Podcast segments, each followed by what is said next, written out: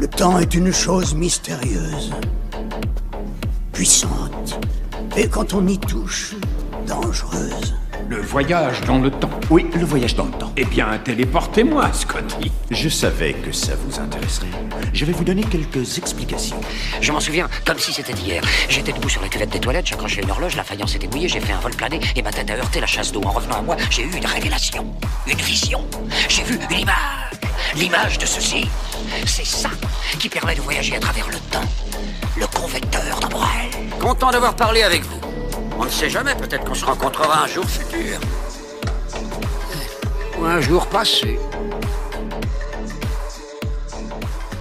Salut tout le monde, Stéphane Dupont vous dit bonjour, content de vous savoir là à cette édition du podcast à voyager dans le temps, édition un peu spéciale, en fait c'est une nouvelle formule que j'appelle le temps d'une toune. Ben oui, pourquoi j'appelle ça comme ça? Ben tout simplement parce que euh, dans cette édition-là du podcast à voyager dans le temps, ben, il va y avoir simplement une pièce musicale et un peu de blabla de ma part et... Euh, si vous vous demandez si j'ai plus de disponibilité, parce que la dernière fois qu'on s'est parlé, c'est en juin dernier.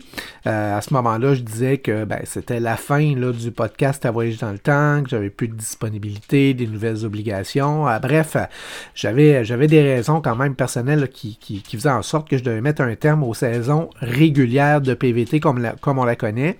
Euh, ben non, j'ai pas plus de disponibilité. Par contre, je m'ennuyais beaucoup, beaucoup du podcasting, fait que j'ai décidé de reformuler un peu euh, le podcast à voyager dans le temps. Et puis là, ben, on va avoir, comme je l'ai expliqué, un peu de blabla de ma part. Et euh, juste une pièce musicale pour euh, conclure l'émission, donc le temps d'une tonne. Aujourd'hui, qu'est-ce que j'ai décidé de vous parler? Ben en fait, j'ai pas le choix. Faut, faut, faut, parler du COVID-19. Euh, moi, je veux parler plus particulièrement du, de la vaccination. Euh, des gens qui se font vacciner versus ceux qui le font pas. En fait, la petite gaguerre qui se passe entre, son, on peut dire, les deux clans. Euh, moi, personnellement, je suis triplement vacciné. Euh, j'ai choisi, j'ai décidé de le faire tout simplement pour pas être euh, une statistique de plus là, dans, le nombre de cas qui augmente constamment.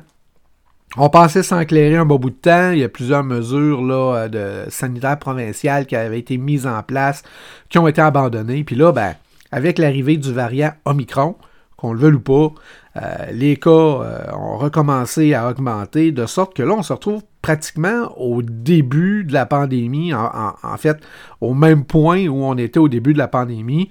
Et puis, euh, ça regarde pas bien pour les prochains mois. Donc, le fait de se faire vacciner, c'est un plus, c'est une protection individuelle, c'est un choix individuel aussi. Euh, ce que je reproche un peu aux non-vaccinés, c'est pas le fait de ne pas être vacciné. C'est leur choix, je respecte ça. Par contre, ce que je trouve un peu dommage, c'est tous ceux qui sont un peu conspirationnistes et qui trouvent 36 000 raisons pour pas être vaccinés. Du genre, euh, ben, lorsqu'on se fait vacciner, on a une micropuce. Euh, bref, vous voyez où je veux en venir, là, toute, la propagande puis toutes les fausses informations qui peuvent être véhiculées sur le fait d'être vacciné ou pas. Euh, donnez-nous au moins une raison logique du genre je préfère ne pas être vacciné parce que je crois que la vaccination n'est pas efficace. Je pense qu'à ce moment-là, il y aurait un plus grand respect aussi qui serait fait de la part des vaccinés versus les non vaccinés et euh, eux de leur côté auraient peut-être une meilleure crédibilité. Euh, c'est mon opinion, c'est ce que je pense, alors libre à vous d'être vacciné ou pas. Euh, mais personnellement, je vous dis, faites-le, euh, c'est une façon de gagner cette guerre-là qu'on a contre la COVID-19 qui est loin d'être terminée. Euh, d'ailleurs, ça, a un impact un peu partout dans le monde. Il y a des choses qu'on voit qu'on n'a jamais vues. Entre autres, euh, si on regarde au niveau des sports professionnels, la Ligue nationale de hockey qui a annulé plusieurs matchs, qui, à cause justement d'un nombre d'infections, d'un nombre de cas de COVID-19 qui n'arrête pas d'augmenter. Si on regarde juste le Canadien de Montréal, il y a actuellement 12 joueurs qui sont sous le protocole de la LNH concernant le COVID-19. Euh, c'est quelque chose de quand même inhabituel d'avoir un, sport professionnel annuler des matchs à cause d'une maladie. Donc, ça, nous, appelle, ça nous, ça nous dit que vraiment, il y a, un problème majeur.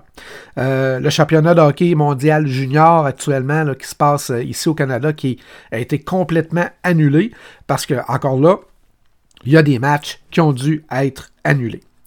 Alors voilà, c'était, pardon, mon petit blabla ce matin. je vous invite avant de passer à, ma pièce musicale, euh, à aller réentendre le podcast à voyager dans le temps, les, 33 épisodes précédents. Si vous n'avez pas euh, eu la chance de les écouter, ou si vous venez tout juste de découvrir le podcast à voyager dans le temps, mais je vous invite à le faire. Ils sont toujours disponibles sur le site de baladoquebec.ca. Et puis, euh, vous allez avoir la chance à ce moment-là de, connaître la version réelle du podcast à voyager dans le temps. En ce qui concerne cette version-là, ben, on se quitte déjà. Je vous ai dit que ça allait pas être long. 15-20 euh, minutes maximum. Euh, on se laisse aujourd'hui le temps d'une toune avec une pièce de la formation Corbeau. Euh, une pièce de circonstance. Hein. Je, vous ai parlé du COVID, donc faut pas lâcher notre combat contre le COVID. On va avoir la pièce Je lâche pas de Corbeau. c'est sorti en 1981 et c'est tiré de l'album Fou. pour ceux qui connaissent pas Corbeau, chose qui est pratiquement impossible ici au Québec.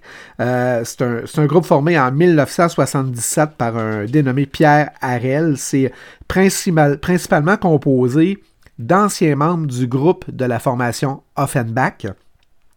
Leur premier album est sorti en 1979 sous le nom tout simplement Corbeau. Et on, sait que la chanteuse principale de ce groupe-là, ben, c'est notre Marjo nationale qui arrive au sein du groupe en 1978 et elle a été là jusqu'à la dissolution du groupe en 1984. Alors je vous laisse là-dessus. Je vous souhaite de joyeuses fêtes. En fait, pour ce qui en reste, c'est le jour de l'an qui s'en vient. On se retrouve peut-être l'année prochaine.